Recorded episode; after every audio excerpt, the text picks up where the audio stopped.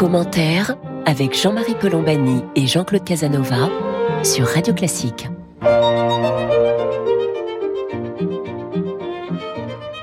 Bonjour et bienvenue dans Commentaire. Jean-Claude Casanova et moi-même, nous sommes heureux de vous retrouver pour cette conversation hebdomadaire qui va porter naturellement aujourd'hui sur l'Ukraine, la guerre avec la Russie ou la guerre déclenchée par la Russie contre l'Ukraine parce que euh, le président Zelensky ukrainien donc a fait une tournée à Londres, puis Paris, puis Bruxelles et donc à la fois nos pays et l'ensemble des Européens ont eu l'occasion avec lui de faire le point sur euh, le niveau de l'aide à l'Ukraine. Est-il est-il suffisant pour euh, vaincre ou pour du moins suffisamment résister. On va voir tout cela avec Frédéric Ancel. Frédéric Ancel est géopoliticien. Il a d'ailleurs eu récemment le prix de géopolitique décerné, je crois, par le Quai d'Orsay, me semble-t-il, pour son livre Les voies de la puissance publié chez Odile Jacob. Bonjour Frédéric. Bonjour, cher Jean-Marie. Merci d'être avec nous aujourd'hui.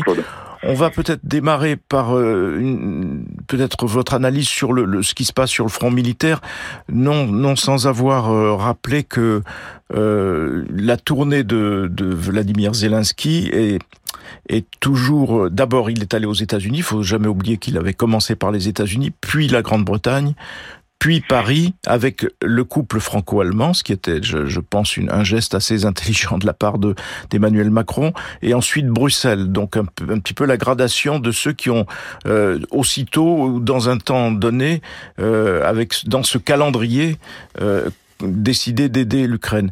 Sur le plan militaire, me semble-t-il, euh, Frédéric, vous me direz ce que vous en pensez, vous nous direz ce que vous en pensez, euh, on a l'impression que les, la, la, Russie est de nouveau à l'offensive. C'est-à-dire qu'elle s'occupe, elle s'étale désormais sur tout le front, de l'Est, donc 7 euh, à 800 kilomètres, peut-être un peu plus, et donc oblige l'armée ukrainienne à se disperser parce que pour euh, essayer de colmater les brèches. Et donc, euh, est-ce que c'est est-ce c'est bien cela qui se passe? Est-ce que c'est cela l'offensive russe, ou est-ce qu'il faut s'attendre à, à, pire dans, dans, dans quelques temps? Frédéric Ancel. Alors sur le plan militaire, vous avez raison, les Russes se déploient, ils ont davantage d'hommes et surtout ils profitent de leur propre retraite euh, derrière euh, de septembre-octobre dernier, derrière le grand fleuve Dniepr au sud de euh, l'Ukraine, où là, ils sont à peu près protégés, calfeutrés, ils se sont bétonnés. Donc ça leur donne évidemment davantage de, de latitude pour une offensive ailleurs, puisque là, ils sont résolument sur la défensive. Maintenant, le problème est le suivant. Est-ce qu'on aura affaire avec l'armée euh, russe à quelque chose de logistiquement et de techniquement et de moralement euh, plus puissant que ce qui s'était produit euh, au printemps dernier? C'est pas sûr. Hein. Parce que tous les, les, images satellites, elles disent beaucoup de la quantité de, soldats et de matériel qui se massent, mais les images satellites ne disent rien d'une part de la détermination des soldats, qui jusqu'à maintenant était très faible du côté russe, et d'autre part de leur capacité à mener des offensives euh, opérationnelles et logistiques qui, là encore, jusqu'à présent, franchement, n'ont pas démontré une très grande efficacité. Donc qu'il y ait volonté d'offensive, c'est une chose, euh, qu'il y ait euh, succès à la clé, c'en est une autre. On évoque Frédéric Ancel cette dans le moment que nous vivons euh, la nécessité demandée par l'Ukraine d'avoir des avions modernes, des avions de chasse, des chasseurs bombardiers modernes, avec euh, des hésitations, comme il y en a eu d'ailleurs sur les chars, mais avec une, une prise de position plus ferme de la part d'Emmanuel Macron, consistant à dire euh, on, on, regarde en détail ce dont ils ont besoin et, et ça, les avions, ce n'est pas l'urgence. Donc il faut les aider autrement, mais pas nécessairement avec avec des avions de chasse. Qu'est-ce que vous pensez de cette, de cette euh, querelle? Enfin, ah, querelle, de, fondamentalement, de, cette, discussion. les choses n'ont pas changé. Je veux dire par là qu'en Occident, y compris d'ailleurs chez les Américains, hein, on veut absolument éviter ce qu'on appelle, avec raison d'ailleurs, la co-belligérance qui euh, constituerait vraisemblablement un risque majeur parce que euh, s'il y a bien euh, une ligne rouge, on dit ça, on s'est beaucoup trompé hein, sur les lignes rouges de Poutine. Enfin, en tout cas, si il y a une ligne rouge qu'on peut a priori craindre euh, face à Poutine, c'est vraiment que des que des pilotes américains ou européens se trouvent dans des chasseurs bombardiers modernes sur le théâtre d'opération. Là, pour le coup, il y aurait effectivement risque d'escalade. Là aussi, c'est un mot peut-être un petit peu galvaudé, majeur. En tout cas, on ne le souhaite pas. Donc, qu'est-ce qu'on fait jusqu'à présent? On promet, et on promet notamment la formation de pilotes ukrainiens, puisqu'il est bien entendu que dans les cockpits, il n'y aurait que des pilotes ukrainiens pour la raison que je viens de dire.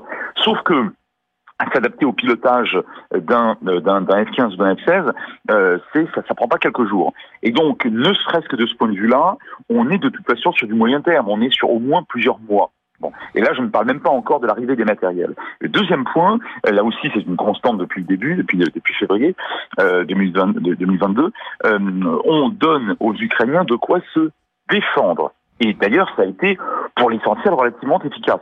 On refuse toujours de leur donner de quoi euh, pouvoir frapper en profondeur le territoire russe. Hein, là encore, on est sur cette sur cette crainte, alors elle est fondée ou pas, d'une d'une réaction extrêmement violente, peut-être non conventionnelle, du Kremlin. Vous voyez donc, c'est pour ça qu'en réalité, chacun reste dans son dans sa dans, dans, sa posture en quelque sorte, sachant quand même qu'effectivement euh, Zelensky va repartir de cette tournée européenne avec malgré tout davantage de promesses, alors euh, euh économiques, enfin dire sur le sur le plan de, la future adhésion à l'Union européenne, là, on a on a encore fait un, un pas au moins moral et diplomatique, ça c'est clair. Et puis quand même avec la promesse de formation de euh, pilotes ukrainiens. Jean-Claude.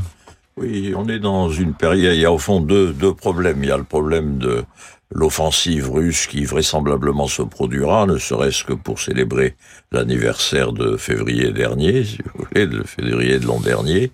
Il y aura une offensive russe et puis à plus long terme, par la, la volonté d'armement, on veut en fait encourager moralement les Ukrainiens et dissuader politiquement les Russes. C'est-à-dire qu'on on fait, on montre aux Russes par euh, le fait qu'on armera en chars d'assaut, en fusées de longue portée, éventuellement en formation d'aviateurs et en avion, on montre aux Russes qu'il vaudrait mieux arrêter et négocier. Donc euh, le, double, le double. J'imagine en même temps que dans l'immédiat, on donne des obus, des munitions, tout ce qui peut être utilisé immédiatement avec le problème qui est de, comment l'industrie de la défense peut suivre. Il y a d'ailleurs un rapport américain qui a été publié récemment et qui indiquait que l'industrie de la défense euh, n'était pas à en mesure aujourd'hui de, de gérer une guerre classique, par exemple avec la Chine, parce qu'elle serait très vite à court de munitions. Euh, Frédéric Ancel, est-ce que euh, vous partagez cette, cette, cette crainte et est-ce que vous voyez les, les Russes passer à, une, dire, à une vitesse supérieure en, en matière d'offensive? Alors moi, je pense que c'est une crainte totalement théorique, parce que imaginez que les Chinois aient seulement la capacité de projeter leur propre puissance, dont on ne sait d'ailleurs absolument pas dans quelle mesure elle est authentique. Enfin, je veux dire que bon. Et puis autour de l'Europe, pour l'instant, il n'y a aucun aucun ennemi potentiel sérieux. Cela dit, cela dit, effectivement, l'industrie européenne de, défense, jusqu'à présent, euh, elle a elle a démontré une, très, une très grande faiblesse. Nous sommes capables d'exporter, et les Allemands l'ont bien montré, des, des, des matériels stratégiques. Ça, oui, bien sûr, les Britanniques, les Allemands les Français, même les Suédois, les Italiens vendent hein, aussi, même, même les Néerlandais, figurez-vous, vendent des armements. Après, nous ne les conservons pas, ou très peu en tout cas, jusqu'à présent. La France étant peut-être un cas un peu à part, parce que, bah parce que nous sommes sous parapluie euh, américain. Maintenant, je pense que Vladimir Poutine est en train, de ce point de vue-là, de contribuer à créer euh, une partie en tout cas de l'Europe puissance. Hein. Il se rend, il rend un très mauvais service à ses successeurs parce que les Européens aujourd'hui, à la fois sur le plan de, de, des réseaux d'approvisionnement énergétique, on le voit bien depuis mars-avril dernier, mais aussi du point de vue de la défense, et votre question elle était tout à fait justifiée, sont en train de se réorganiser dans le sens d'une plus grande euh, capacité à se défendre. Et donc, euh, si vous voulez, c'est dans l'adversité qu'on reconnaît les grands hommes, hein, comme on dit. Bah, c'est pareil pour les grandes politiques. Et là, je pense que face à la, menace euh, russe. Et, et, je continue de vous répondre, oui, je pense que les Russes vont tenter, et Jean-Claude a raison, de, de, de, marquer le coup après avoir été sur le reculoir pendant plusieurs mois et de lancer différentes offensives. Encore une fois, je serais très très, euh, je serais extrêmement nuancé sur la certitude euh, qu'ont les Russes aujourd'hui de vaincre. Mais en tout cas, ils vont faire quelque chose sur le plan militaire. Et plus ils le font, plus leur propagande est outrancière, et elle l'est, elle l'est d'ailleurs de plus en plus, plus les Européens, y compris les Ouest européens, c'est intéressant, hein, mais même, regardez l'opinion publique espagnole, je veux dire, l'Espagne est comme extrêmement loin de, de, ces théâtres d'opération, euh, elle suit hein, les, les, opinions publiques et pas seulement nos dirigeants, globalement, euh, suivent le, le, soutien économiquement et militairement de plus en plus fort à l'Ukraine, avec quand même, et je le dis d'une phrase, une chance pour M. Zelensky et les Ukrainiens, une chance climatique. L'hiver aura été doux. Et si vous voulez, moi, autant en géopolitique, je pointe toujours le, kilomètre émotion euh, à, considérer que plus c'est loin, bah, plus une guerre ou un massacre, euh, enfin moins une guerre ou un massacre nous intéresse. Là, je pense qu'il y a une question d'assiette émotion et de chauffe-eau émotion. Et de ce point de vue-là, les Européens n'auront pas eu à subir euh, concrètement au quotidien, j'allais dire dans leur chair, le soutien européen à, à, l'Ukraine notre opposition à la Russie. Donc là, il y a eu un, si vous voulez, euh, comme le dit mon maître en géopolitique, la géographie, ça sert toujours, ça sert d'abord à faire la guerre. Euh, le climat, c'est la géographie, et là, on a quelque chose en plus. Les Européens auront tenu. Jean-Claude?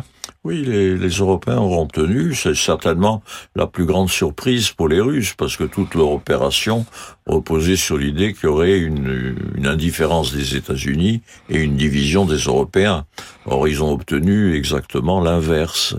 Et il y a en même temps, s'il y a offensive russe, il y a un mystère, c'est l'absence de l'aviation russe. Ont-ils la capacité de, faire apparaître une aviation sur le champ de bataille. Je ne sais pas si Frédéric a une opinion là-dessus. Alors, c'est une question fondamentale. C'est en, guise de, c'est un vrai point d'interrogation. En fait, l'aviation russe, c'est l'une des pièces maîtresses de euh, l'armée russe. Ça, on le sait. Pourquoi? Parce qu'on l'a vu cette aviation euh, à l'œuvre, à l'œuvre maléfique à Grozny en 99-2000, on l'a vu à Alep depuis, avec ce tapissage de bombes. Bon, alors on dirait que c'est pas très difficile de tapisser une, une ville civile de bombes, surtout lorsqu'il n'y a pas de missiles solaires. Néanmoins, on sait que les chasseurs bombardiers Sukhoi sont absolument redoutables et que l'armée russe dispose de plusieurs centaines d'appareils. Et là où Jean-Claude a raison, c'est que jusqu'à présent, ces appareils sont, sont, sont apparus très très peu. Pourquoi? Parce que d'abord, nous donnons de plus en plus euh, de missiles solaires à l'Ukraine. Et donc, euh, si vous voulez, euh, les, Russes n'ont pas envie de perdre des appareils dont, chacun coûte en, moyenne 100 millions d'euros quand même. Hein, en moyenne, hein, chacun. Hein. Il y en a plusieurs centaines, vous me suivez. Hein. Donc, d'une part, et d'autre part, parce que ce serait parfaitement humiliant d'en perdre beaucoup. Maintenant, attention, s'il devait y avoir, et je reviens à votre question de tout à l'heure, s'il devait y avoir l'apparition de véritables escadrilles euh, ukrainiennes euh, dotées de, de, de composées de, de, de, pilotes expérimentés euh, par les et entraînés par les par, par, les Européens, je pense que là là ça changerait la donne. Je pense que là Poutine lâcherait les chiens. C'est-à-dire que euh, perdu pour perdu, on aurait affaire effectivement à la à la montée en puissance de de, de, combats et, et avec deux aviations qui seraient qui seraient euh, tout à fait redoutables l'une et l'autre. Un dernier point avec vous, Frédéric Ancel, parce que je sais que vous allez être tenu de nous quitter. Euh, Est-ce que vous, comment appréciez-vous le, le, le, geste franco-allemand, enfin l'invitation d'Emmanuel Macron au chancelier de, et de recevoir ensemble Zelensky, alors qu'on a eu, euh, il y a eu des débats sur l'Allemagne qui finalement a, a, lâché ses chars, euh, qui était peut-être d'ailleurs injuste de, de, de, de pointer l'Allemagne, de la stigmatiser, alors qu'on sait que les processus de décision en Allemagne sont toujours très compliqués, surtout quand on a un gouvernement de coalition. Comment regardez-vous cela euh, Il y a un vrai rapprochement franco-allemand sur ce sujet je ne suis pas certain qu'il y ait un vrai rapprochement franco-allemand. Je crains que non. En revanche, je suis assez euh, euh, admiratif de la constance et de la constante pro-européenne d'Emmanuel Macron. Parce qu'après tout, euh, lorsque M. Scholz veut faire des affaires en Chine, il ne demande pas à M. Macron de venir avec lui. Il y va tout seul. J'allais dire, pardon, à l'allemande. Hein. Lorsque M. Macron reçoit M. Zelensky, bah, il invite M. Scholz. Et là, je pense que du point de vue euh, euh, enfin, européen, au sens fort et puissant du terme, c'est un geste tout à fait considérable. Et je rejoins ce qu'a dit tout à l'heure Jean-Claude. De ce point de vue-là, Poutine aura décidément tout échoué, hein, avec avec une, une, Europe qui aura été tout à fait soudée. Et le geste encore une fois, de Emmanuel Macron, traduit bon à la fois sa propre cohérence politique, et on ne peut que s'en féliciter après tout, mais aussi la volonté de montrer euh, à la Russie et bien évidemment à l'Ukraine que les grandes puissances euh, d'Europe euh, occidentale, hein, économique ou et ou politique et militaire, sont quand même soudées dans ce soutien. Commentaire sur Radio Classique. Nous poursuivons notre conversation sur euh, l'Ukraine et les, les, derniers développements avec le, le, voyage en Europe du président ukrainien. Nous étions avec Frédéric Ancel, auteur des Voix de la puissance, publié chez Odile Jacob. Euh, Jean-Claude Casanova, donc euh, je, Frédéric évoquait à l'instant la relation franco-allemande et a dit d'un mot euh, que voilà à ses yeux en tout cas la relation franco-allemande va rester assez distante. Enfin, en tout cas, n'est pas redevenue ce qu'elle était à la fin du mandat d'Angela Merkel. Comment regardez-vous cela vous-même, Jean-Claude? Sans doute, c'est sans doute lié à la politique allemande en partie, qui est, c'est une coalition, une coalition assez hétérogène malgré tout, les libéraux, les écologistes et les et les sociodémocrates. Les écologistes sont très durs à l'égard de la Russie en en, Allemagne, si vous voulez, les libéraux aussi, les socialistes sont plus divisés, et donc peut-être cela tient à la personnalité du chancelier, peut-être cela tient à la coalition, peut-être cela tient aussi à la complexité de la procédure allemande, où, où le chancelier a moins de liberté de manœuvre que le président de la République en France. Quoi qu'il en soit, euh, l'Allemagne n'est pas tout à fait sur le sur, sur la même intensité, disons sur le même degré d'intensité que les autres Européens, que les Européens de l'Est, bien évidemment, et aussi même que la France. Alors, ce que l'on a vu à la faveur de cette visite de, du président ukrainien, qui est donc venu à Paris après avoir séjourné à Londres et avant d'aller à Bruxelles, euh, ce que l'on a vu, c'est une, une affirmation euh, nouvelle de la part du président ukrainien de la solidité du soutien de la France, de la clarté même du soutien de la France, avec cette formule euh, assez sublime dans son interview au Figaro, le président ukrainien dit oui, Emmanuel Macron a changé et je crois cette fois pour de vrai. Donc tout est tout est dans le pour de vrai. Euh, comment aussi il y a donc une clarification de la part de d'Emmanuel Macron, Jean-Claude Casanova? Oui, je crois qu'il y a il y a une perception euh, une perception de la situation. Ce qui me frappe beaucoup dans la dans la situation actuelle et je, je suggérerais à ceux qui ont le goût de l'histoire de regarder attentivement l'année 1951 parce que ça ressemble beaucoup à la situation actuelle. Il y a, il y a eu un moment d'ubris russe en 51. Ils avaient, grâce au KGB, ils avaient récupéré des parties des secrets nucléaires américains. Ils s'étaient donné une force nucléaire. Staline a déclenché la guerre de Corée. Il menaçait les Balkans. Tito était très inquiet. Et l'Occident a été très très bien à cette époque, si vous voulez. C'est que les Américains avaient un très grand déficit d'armement énormément de transport et d'armement à longue portée. Donc l'Amérique a réarmé, poussé l'OTAN à réarmer, et surtout, on a décidé le réarmement de l'Allemagne et le réarmement du Japon, ce qui, ce qui était très, très douloureux pour les Russes, si j'ose dire. Très peu d'années après la guerre. Très peu d'années après la guerre. Et cette, cette reconstitution militaire euh, de l'Occident, grâce à, aux, très grande entente qu'il y a eu entre les pays européens et les États-Unis, si vous voulez, a, a au fond dissuadé a dissuadé les, les Russes. Staline avait dit à Torres, s'il n'y avait pas eu le débarquement, je serais allé jusqu'à Paris.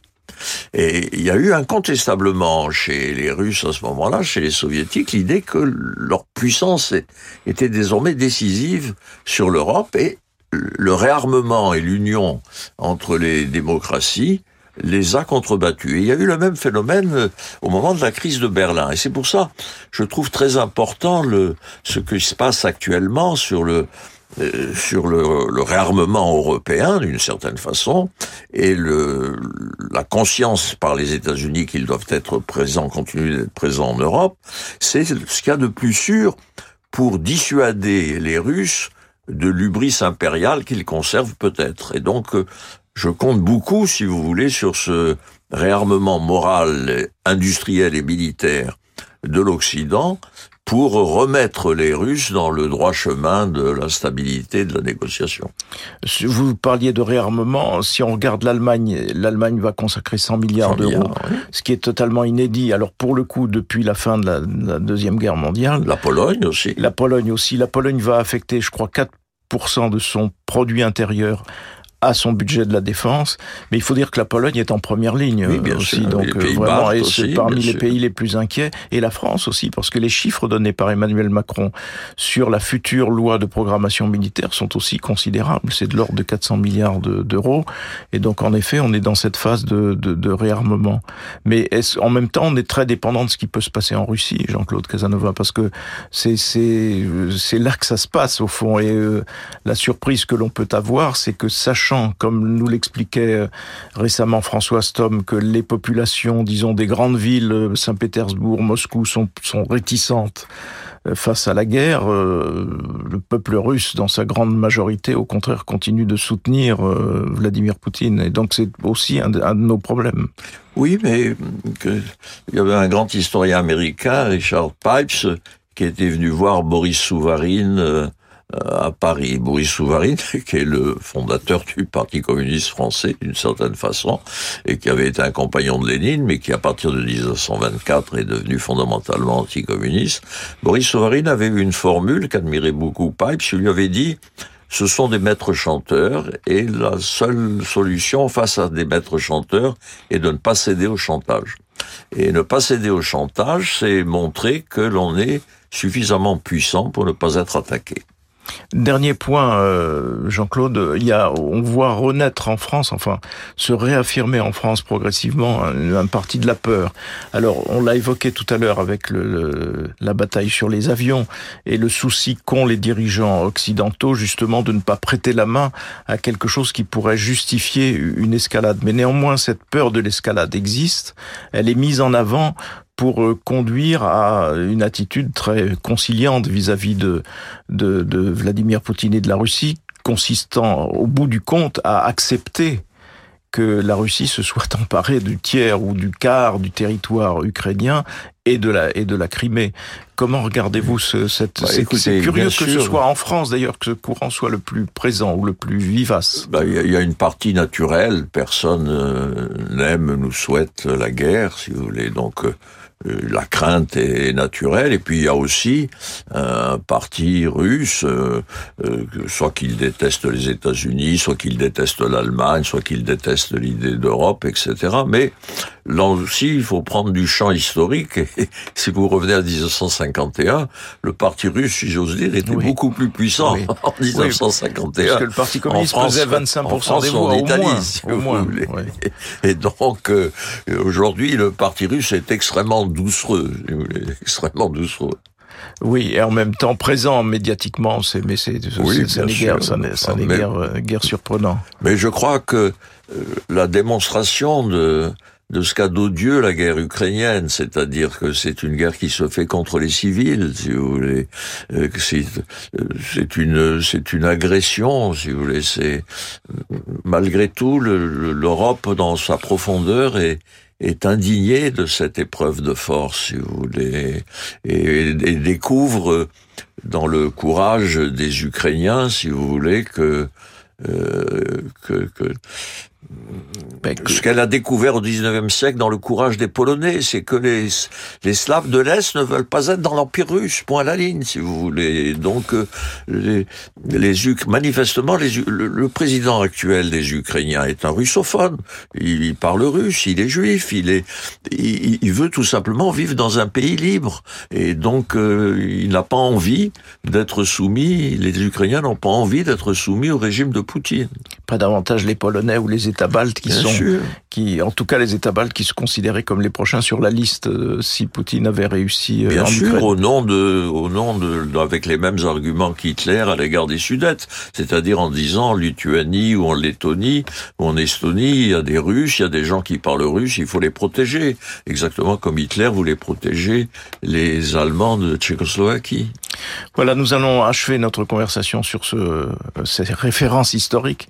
Euh, évidemment, nous reviendrons euh, à d'autres occasions sur ce sujet, puisque euh, on approche donc du premier anniversaire de l'invasion de l'Ukraine, de l'agression contre l'Ukraine de la part de la Russie. Merci à vous toutes et à vous tous donc de nous avoir prêté attention aujourd'hui. Merci à Frédéric Ancel aussi qui nous a accompagné une large partie de cette discussion. Merci donc à vous toutes et à vous tous et nous vous donnons rendez-vous samedi prochain pour une autre édition de commentaires.